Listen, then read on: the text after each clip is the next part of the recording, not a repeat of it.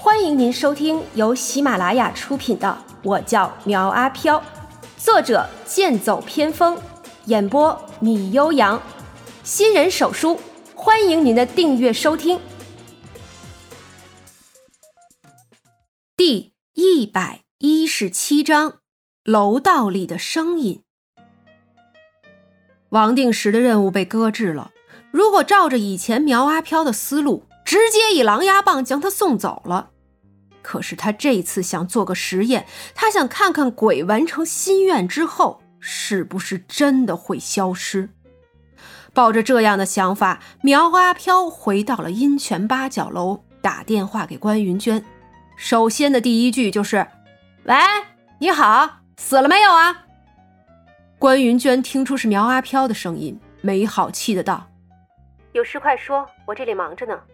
二饼，哼，好啊，哎，亏得我还这么担心你，原来你在打麻将啊！苗阿飘气得一阵咬牙。关云娟将手机切换成外放的模式，道：“我们正在医院养伤，你要不要过来探望我们？”我没你那么闲啊！你不就是喜欢探查鬼的案子吗？我呀，现在交给你一个，不用谢我。就当我是大发慈悲好了。哼，关云娟一声轻笑道：“你这是碰到难题了，所以拿我们当枪使，对不对？”苗阿飘没有想到被他一语揭穿，有些尴尬的道：“说那么多做什么呀？哎，你就说这单任务你接还是不接吧？想让我接没问题，可是想让我马上干活，却要给把草吃吧？”关云娟趁机要好处，而毛小芳则道：“苗阿飘，听说你有好几千万存在娟姐这儿，这每天的利息就有不少，反正你也花不了，不如给我们啊！”啊碰！我碰你个大头鬼！我的魔术手杖还在你那儿呢，赶快还给我！什么魔术手杖啊？我不清楚。毛小芳开始打马虎眼，关云娟一眼就知道他是拿了人家的东西了。苗阿飘，这次我们住院的医药费是五十万，我就从你的存款中扣了，也算是你给我们的一点补偿。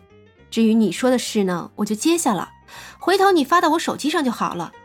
说着，他就挂断了电话，气得苗阿飘一阵的挠沙发。李丽在一边道：“娟姐，住院费不是三十万吗？怎么变成了五十万了？你这样坑他，万一他发火怎么办？”让他去吧，正好我还没有打过大麻将，今天咱们几个就玩一把。刘静开心的道：“嘿太好了，我呀也没有玩过呢。”叮任务发布：楼道里的声音，任务难度两颗星。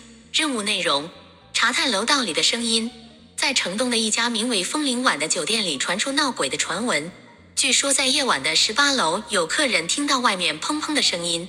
但是出去查看后却什么都没有，而那些看到的人却被吓晕了过去，第二天什么也想不起来。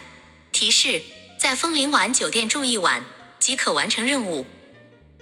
在别人看起来很简单的任务，但是在苗阿飘看来，这些都很难。就像昨天出现的淹死鬼，如果不是有小莹在，只怕他还不容易抓到那只鬼。不知道为什么，苗阿飘的心中有些渴望看看下一个任务会遇到什么样的鬼物了。这或许就是一种病态的心理吧。在见识过恐怖之后，你才会不畏惧恐怖。面对系统的提示，苗阿飘并没有多高兴。这个酒店他听说过，是个情侣专门去打桩的酒店，在新沪市很是有名。怎么这会儿传出了闹鬼的传闻呢？反正任务已经接下了，苗阿飘正好去看看，也算是圆了自己的一个梦。先是回家一趟，打开电脑搜了一些关于枫林晚酒店的线索，还真的搜到有闹鬼的传闻。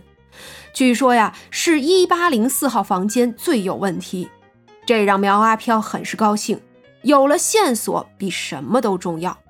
于是他打着车来到了枫林晚酒店，从外面一看，这就是一座普通的大楼。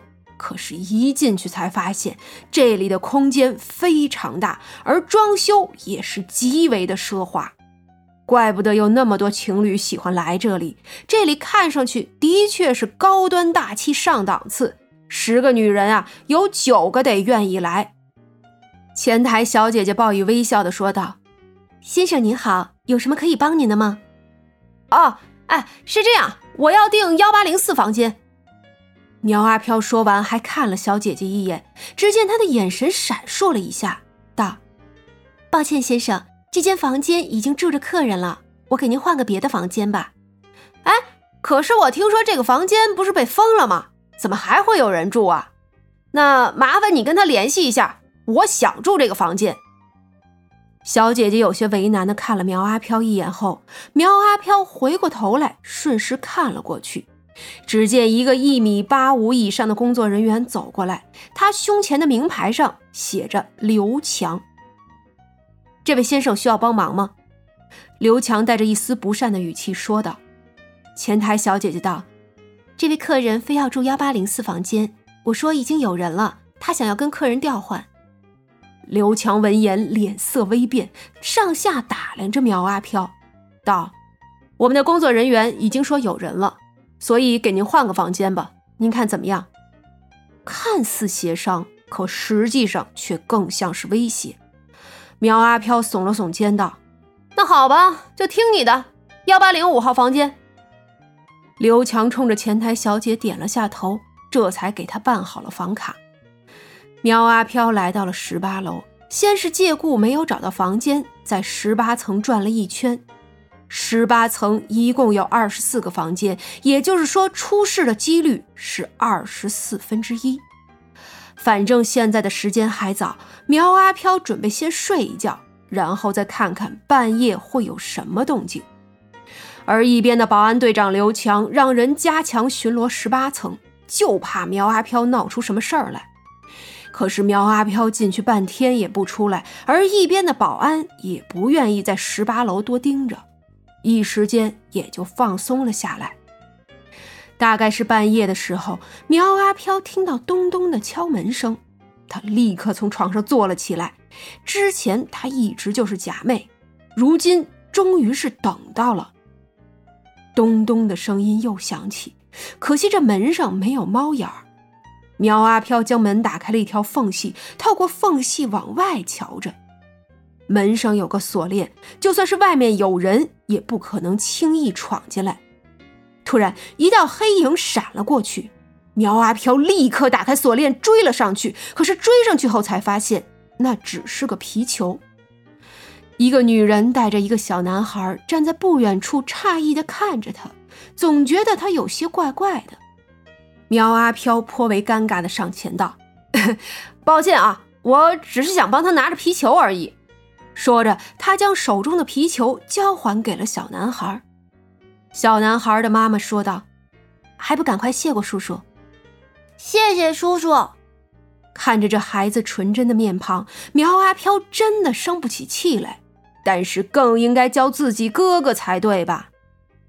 这对母子进了幺八幺幺号房，那么这一间就可以去除了，剩下的房间肯定是要好好搜查一遍才行。本集播讲完毕。欢迎订阅追更哦！